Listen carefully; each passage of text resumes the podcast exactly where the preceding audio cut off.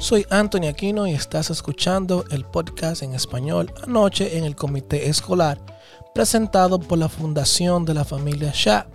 Jill Shah y Ross Wilson brindan un resumen de cada reunión del Comité Escolar de Boston en este podcast. Y hoy resumiré su resumen de la reunión de esta semana en español.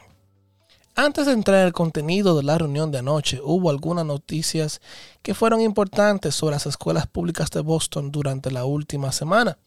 La superintendente de Boston, Brenda Casilius, anunció la semana pasada que renunciaba a su puesto y que lo dejaría al final del año escolar.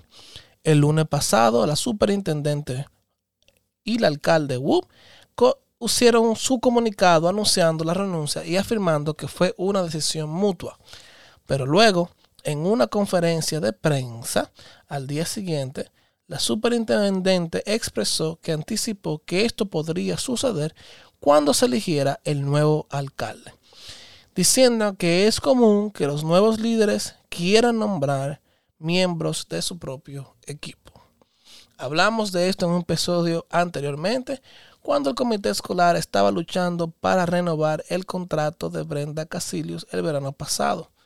De hecho, el anterior miembro del comité, Hernani de Araujo, quería posponer la renovación de su contrato y en última instancia fue el único miembro del comité que votó no a la extensión del contrato de la superintendente.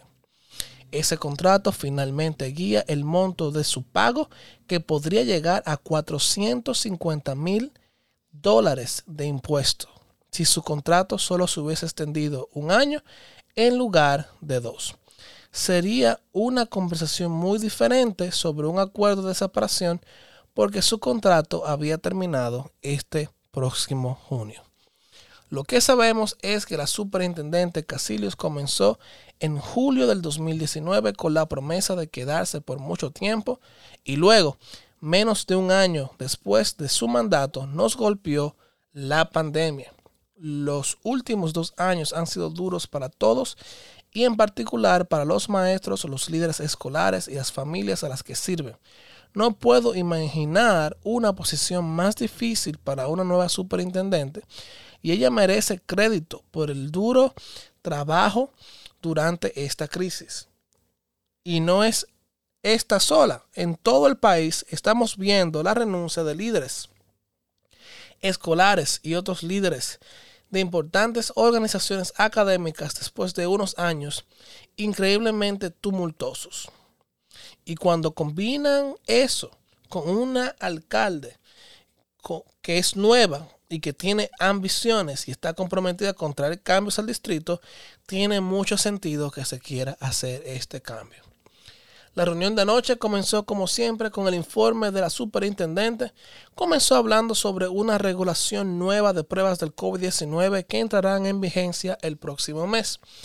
Esencialmente el distrito está siguiendo las nuevas recomendaciones estatales. Las pruebas en el grupo continuarán y si un grupo da positivo, se volverá a cada persona de ese grupo. Además, los estudiantes serán enviados a la casa con una prueba de antígeno que pueden usar en casa antes de venir a la escuela cada semana. Esto está reemplazando los sistemas de prueba y permanencia de rastreo de contactos y esto es un buen desarrollo, es algo positivo. La superintendente luego pasó a hablar sobre el uso de máscaras en las escuelas.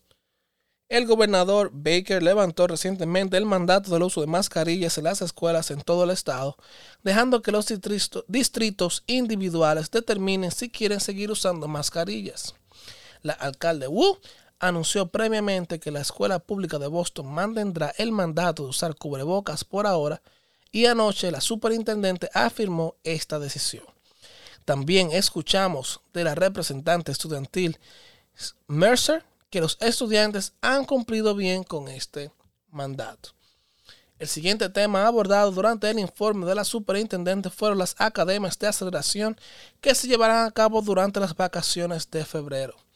Esta es una de las estrategias de las escuelas públicas de Boston para resolver la pérdida del aprendizaje.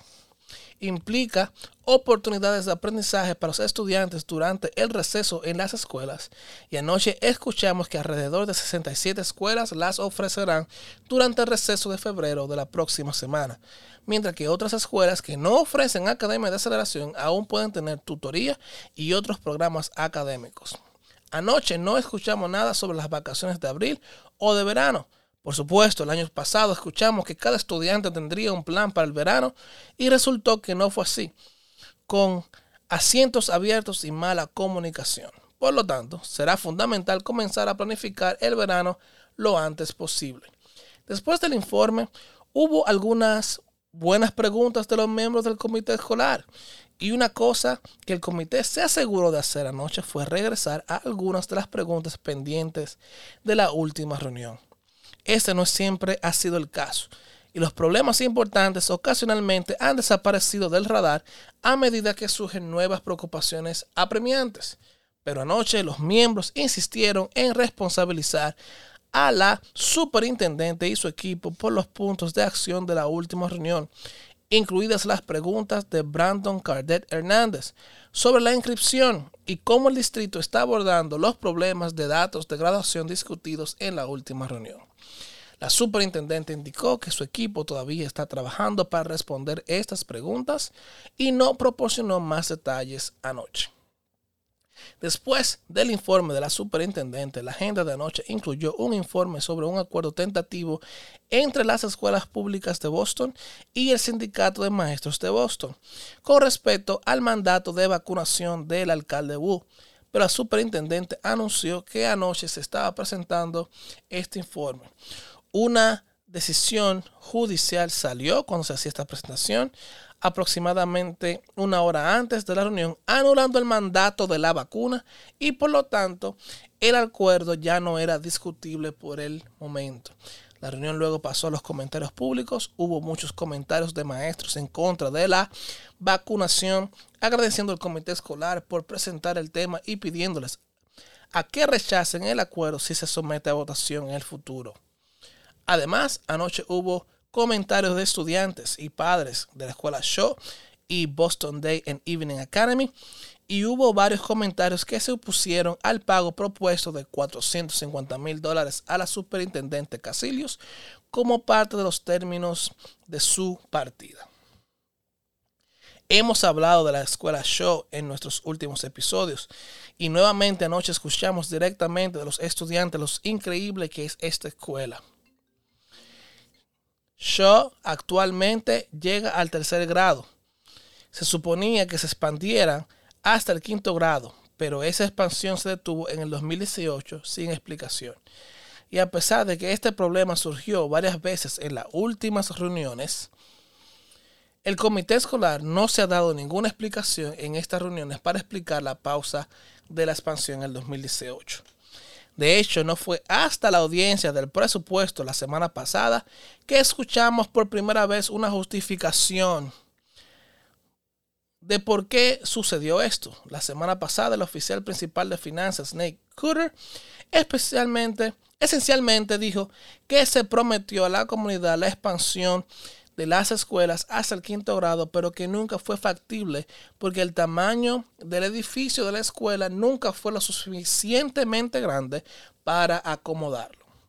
Es un ejemplo increíblemente poderoso de lo difícil que es administrar un distrito de más de 1.300 millones con 125 escuelas, sin contar con un plan estratégico y la semana pasada hablamos en este podcast sobre lo importante que es tener confianza y ciertamente afecta la confianza de los padres tienen en el distrito cuando se escucha de que se han hecho promesas falsas como esta, promesas que en primer lugar nunca fueron factibles.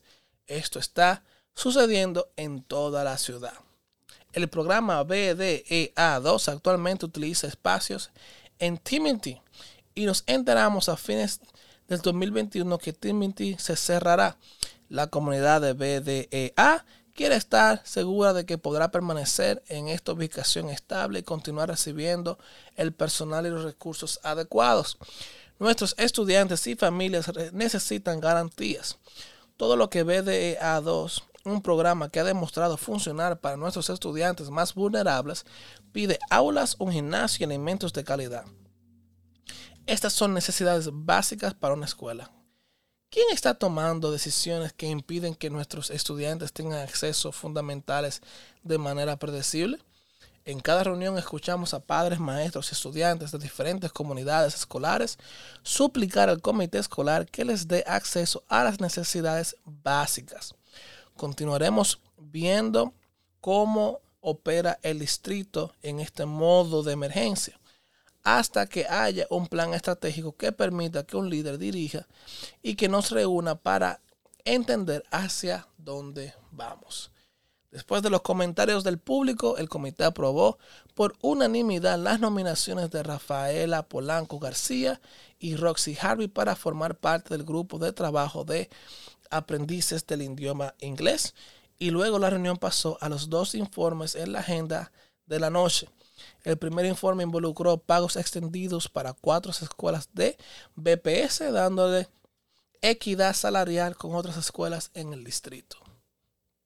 Y la segunda y último informe de, la noche vino de Glenn Kutcher, el director ejecutivo de la Asociación de Comités Escolares de Massachusetts, quien describió las mejores prácticas en la búsqueda de un nuevo superintendente y luego pareció decir que esto iba a ser muy difícil buscar, pero que, de nuevo, quizás no lo sea. Hay muchos problemas críticos que enfrentan las escuelas de Boston en este momento. La inscripción está disminuyendo y se prevé que continúe disminuyendo. Hay escasez de personal, incluida la escasez de maestros, la cual es clave. Los fondos de ayuda federal temporal se agotarán en dos años, lo que conducirá a un precipicio que, junto con la disminución de la inscripción, conducirá a grandes déficits. Hay una discusión sobre la administración judicial del Estado. Ha habido problemas relacionados con la precisión de los datos. Hay un movimiento para cambiar el comité escolar designado a elegido. Y seguimos escuchando a las comunidades escolares que no tienen el espacio adecuado para aprender.